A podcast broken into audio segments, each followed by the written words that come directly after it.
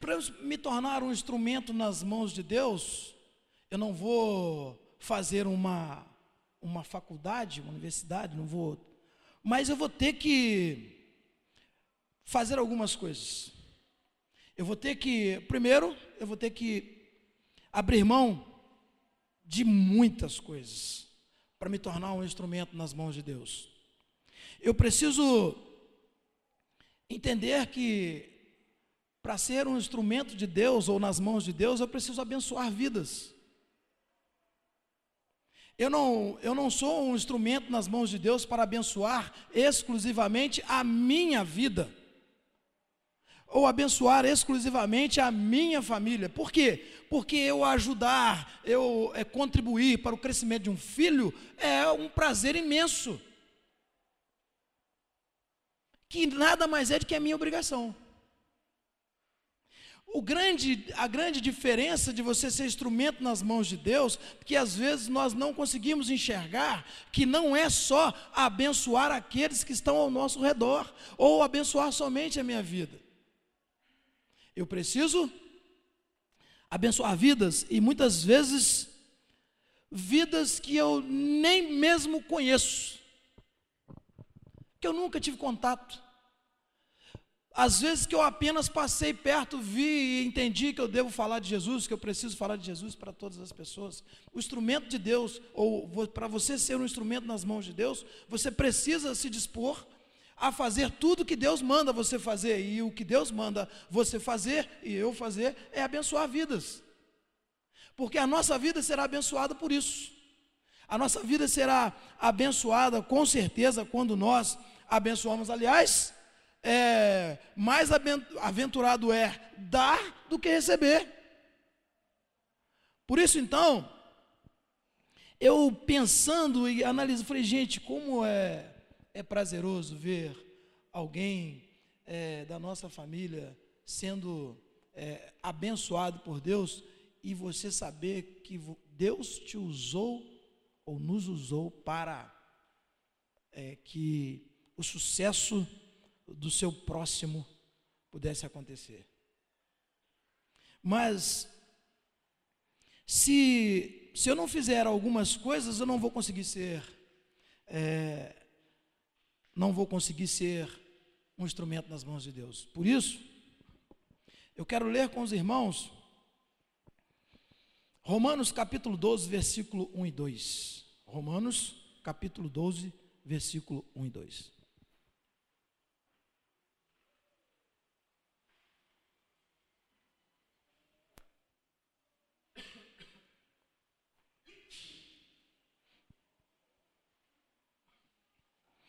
Diz assim a palavra de Deus.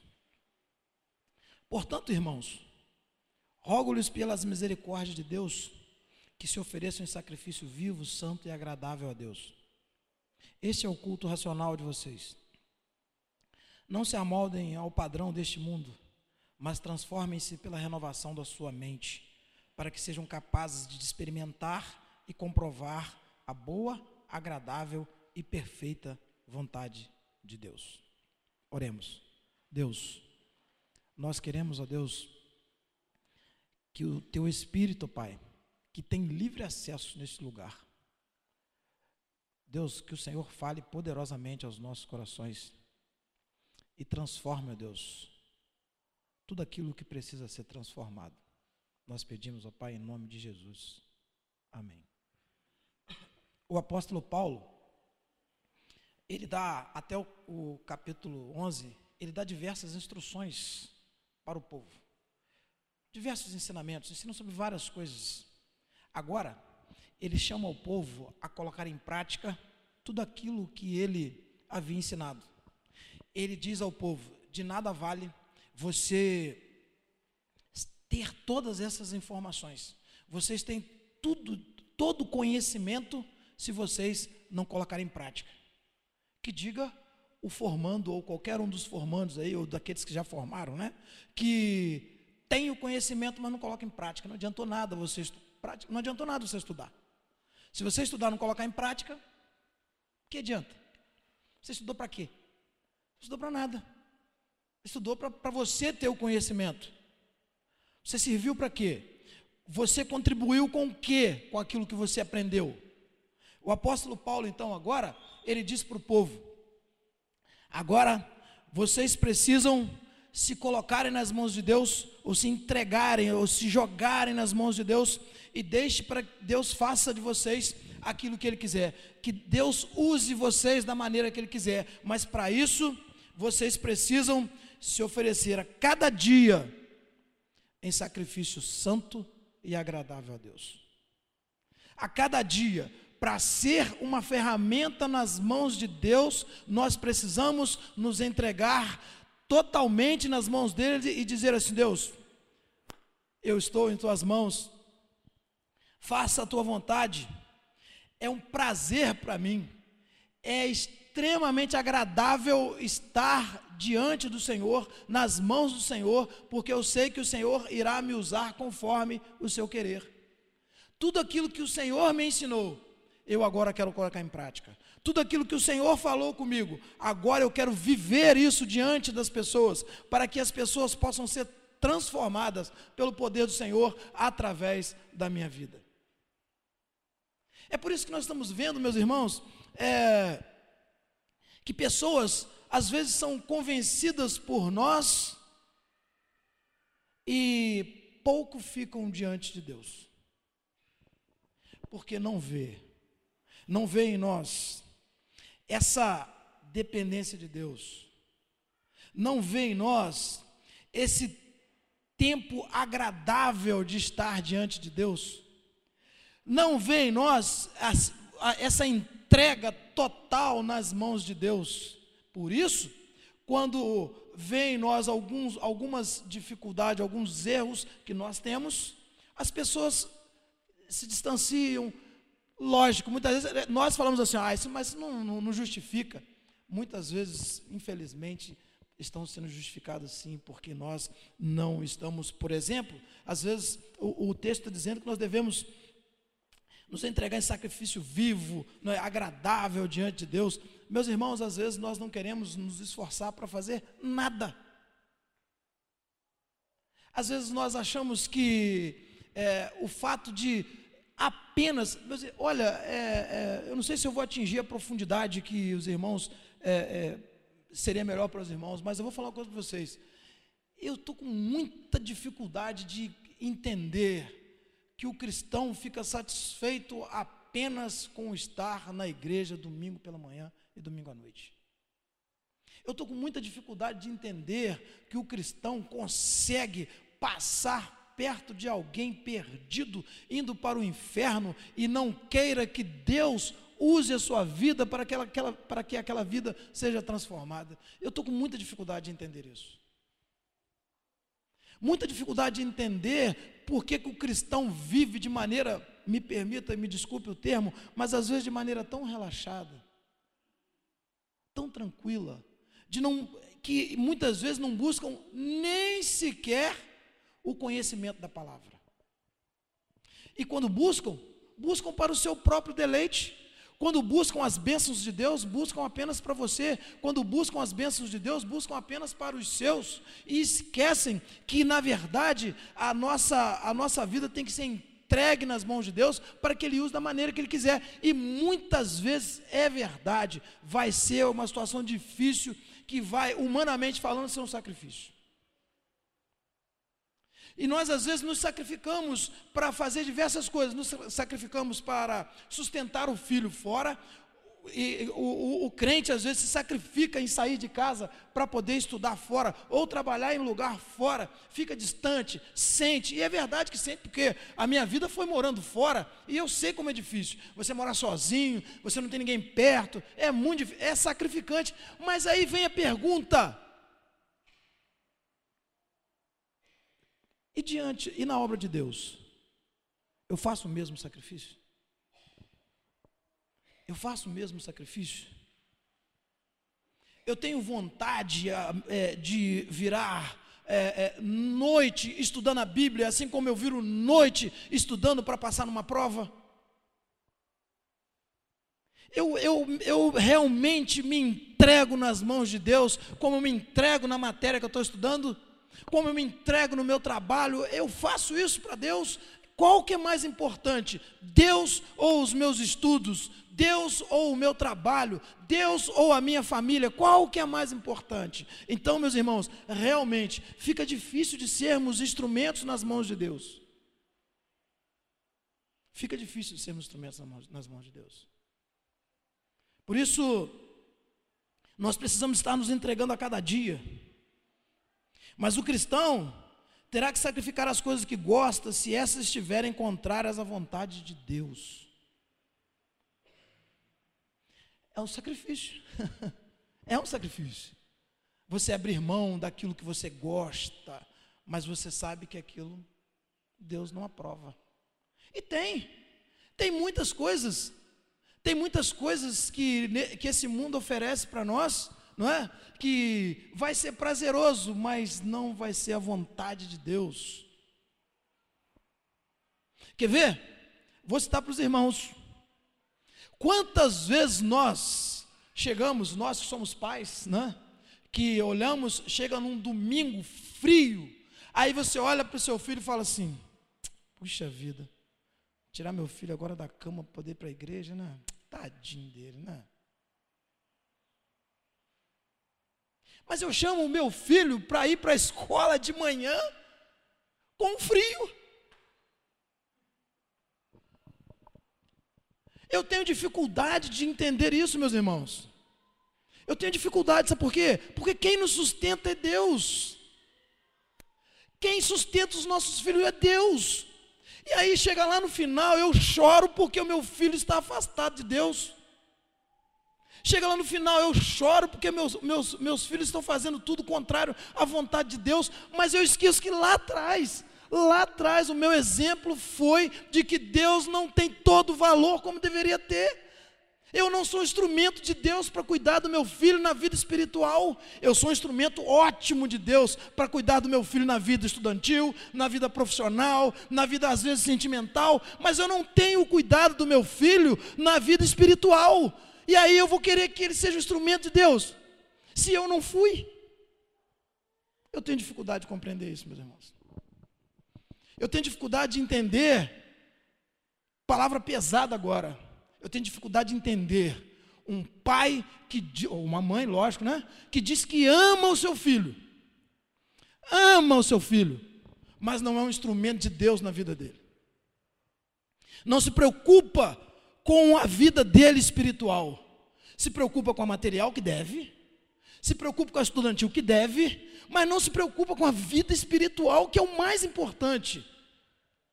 Meus irmãos, eu não sei, apesar de ele estar aqui, né? Eu não sei a vida que meu filho leva lá, eu, como os irmãos que têm filho fora não sabem. Não sei. Mas, meus irmãos, eu não sou o camarada perfeito, cometo falhas e cometi na criação dos meus filhos, com certeza, infelizmente. Mas uma coisa meus filhos não vão poder dizer para mim: meu pai não me, não me falou de Jesus Cristo, minha mãe não me falou de Jesus Cristo, meus pais não me ensinaram o caminho da igreja, mas não me ensinaram, aliás, melhor dizendo, o meu ensino do caminho da igreja não foi dizendo, meu filho, a igreja fica lá. O meu ensino no caminho da igreja falou: meu filho, vem comigo, que a igreja é aqui. A igreja é aqui. Por isso eu não sei. A decisão é pessoal de cada um. A decisão é de cada um. Nós não podemos interferir e nem, nem, nem devemos interferir na decisão dos nossos filhos, no que eles vão escolher para a vida profissional, no que eles vão escolher pra, pra, na vida espiritual. Eu não tenho que interferir. Eu tenho apenas que ser um instrumento de Deus. E Deus olhar para e meu filho olhar para mim e falar assim: Eu posso não querer ser igual meu pai na vida estudantil, porque ele estudou muito pouco. Eu posso não querer ser igual meu pai como policial, porque policial é difícil, não é? complicado. Mas eu quero ser igual meu pai na vida espiritual. E aí nós estamos dizendo, meus irmãos, o cristão está dizendo que ama seus filhos. Por isso, nós precisamos sacrificar algumas coisas que nós gostamos. E é bom demais você ficar deitado até tarde. É bom, eu gosto. É bom acordar tarde, é bom descansar. Mas é muito melhor que o meu filho ou os meus filhos entendam que é muito melhor estar na casa de Deus adorando ao Senhor e aprendendo do Senhor. Por isso, o cristão precisa olhar algumas coisas para ser instrumento de Deus. Primeiro, ele precisa olhar pelo seu ego. Nós, às vezes, gostamos muito. Falei aqui semana passada, né? Nós gostamos muitas vezes dos elogios nos preocupamos tanto com os elogios que isso, isso né, infla o nosso ego. Mas nós temos que tomar muito cuidado, porque muitas vezes não somos ferramentas de Deus por causa disso, por causa do nosso ego. Não, não, vou usar ele não. Não vou usar ele não, porque ele vai ficar, ele vai se achar. Nós precisamos tomar cuidado com o desejo de ser temido. Os pais normalmente querem se impor pela força, não é? E muito menos às vezes pelo exemplo. Às vezes nós falamos, você tem que ir, você tem que fazer, ao invés de mostrar que ele deve fazer que ele precisa fazer, que é melhor fazer. Mas nós temos também que tomar muito, mas muito cuidado com o desejo de estar no controle da situação. Parece estranho, né? Mas nós precisamos deixar que Deus controle a situação. Para ser ferramenta de Deus, eu preciso que Deus esteja no controle e não eu para que a minha família seja uma ferramenta de Deus na minha, na, na minha vizinhança, no meu bairro, eu preciso que Deus é, esteja no controle da minha família e não eu. Eu preciso entender que as situações difíceis da nossa vida ou da minha vida, os problemas que aparecem, eu preciso encará-los com alegria, porque é nesse momento que eu vou reconhecer a Deus. No momento da minha incapacidade, que eu vou entender o poder de Deus. O apóstolo Paulo queria que o povo entendesse isso. Se entregue nas mãos de Deus. Na hora que vocês estiverem com aquela situação muito difícil, porque ele já havia ensinado isso, vocês vão ver a mão de Deus cuidando de vocês, vocês vão ver o poder de Deus vocês vão ver como vocês é, não têm capacidade nenhuma. E aí nós podemos lembrar uma história interessante. É a história de Jacó. No momento em que Jacó luta com Deus, às vezes nós ouvimos falar aí né, da questão do Peniel, né? Às vezes nós ouvimos falar tantas coisas do Peniel e, e, algo de interessante que acontece nesse momento da luta do, de Deus, né, do anjo de Deus com, com Jacó. É interessante que o, o anjo toca nas articulações de Jacó. Jacó nunca mais deixou de ser manco. Ele passou a mancar, né? Ele passou a ter dificuldade, porém, ele passou a ser um instrumento nas mãos de Deus. A partir do momento que ele reconheceu a sua incapacidade. Deus mostrou para ele: está vendo? Eu tenho poder e você não. Poderá ter se eu estiver no controle da sua vida. Por isso, meus irmãos, o instrumento de Deus, ele serve para transformar vidas. Na nossa incapacidade, Deus vai transformar vidas. Mas nós precisamos reconhecer isso. Nós precisamos reconhecer e achar que, entender que nós não somos é, é, isso tudo que achamos que somos. Isso, meus irmãos, quero é, é dizer uma coisa para os irmãos, espero que os irmãos entendam. Eu estou podendo, eu estou compreendendo melhor isso agora. Estranho, né? Pastor há tanto tempo entender isso agora. Sabe por quê? porque eu agora eu lido com uma comunidade pequena que não tem muito, tem muito pouco recurso. E você vê que você precisa depender de Deus para tudo. Você precisa depender de Deus para que o som dê certo. para que não dê problema no microfone, que você tem que pegar o microfone e ficar balançando lá e faz barulho, você tem que depender de Deus para tudo. E você vê Deus fazendo a obra, porque você vê pessoas, de, não estou dizendo que aqui não seja isso, tá, meus irmãos? Mas estou dizendo que é a experiência que eu estou tendo.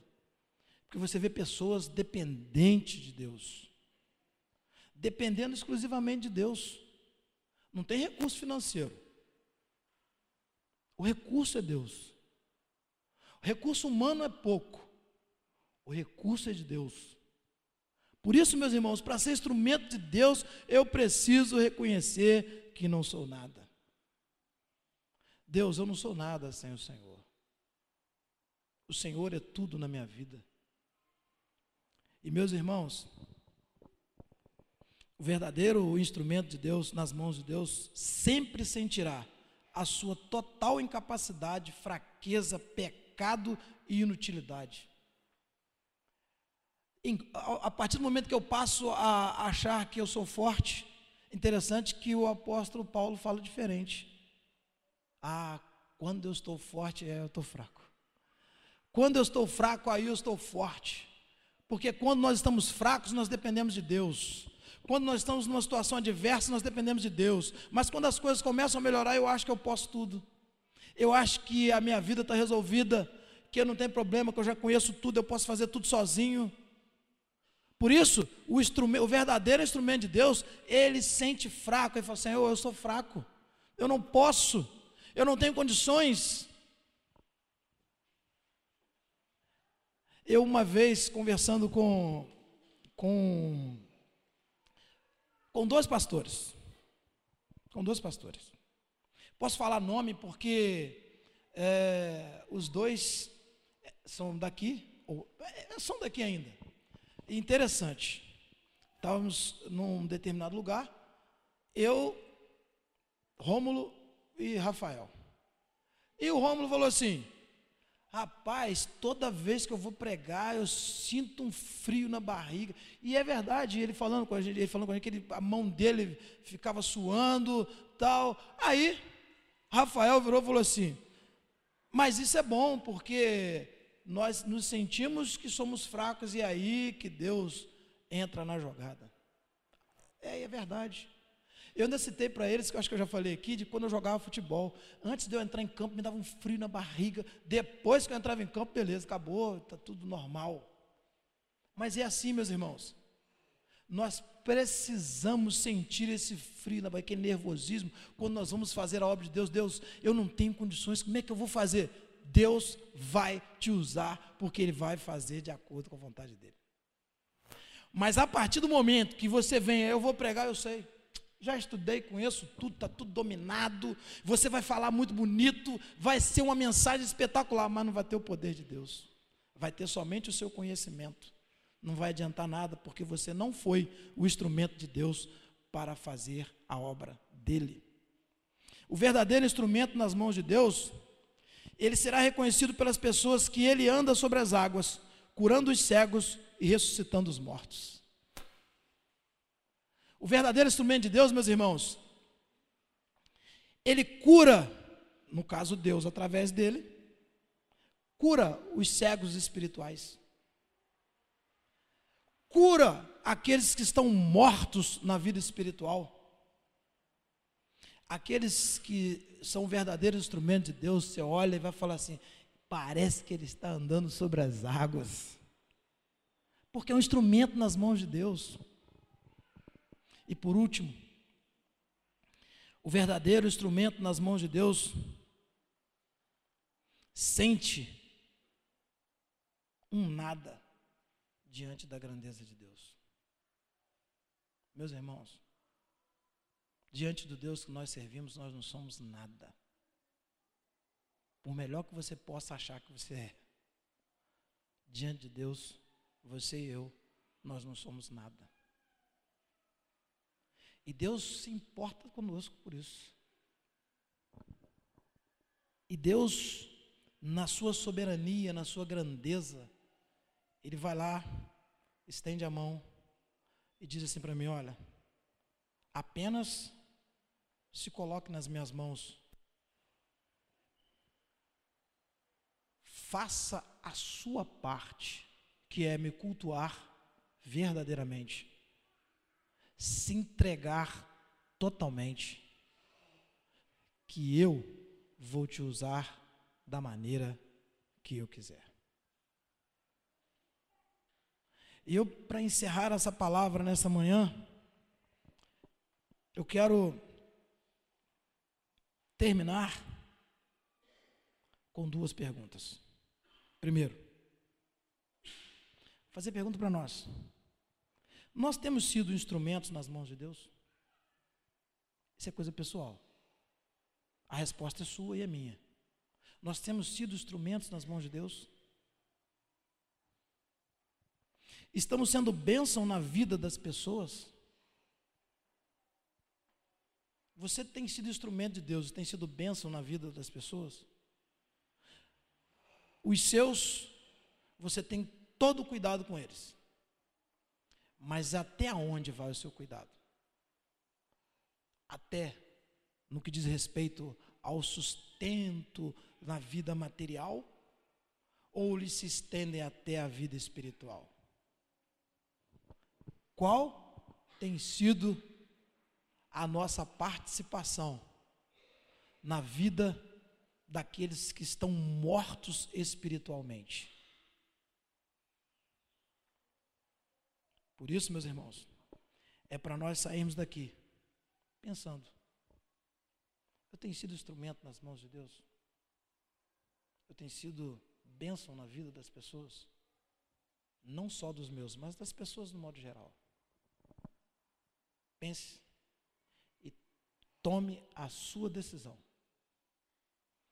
Não precisa vir aqui à frente, mas vai para casa com esse pensamento.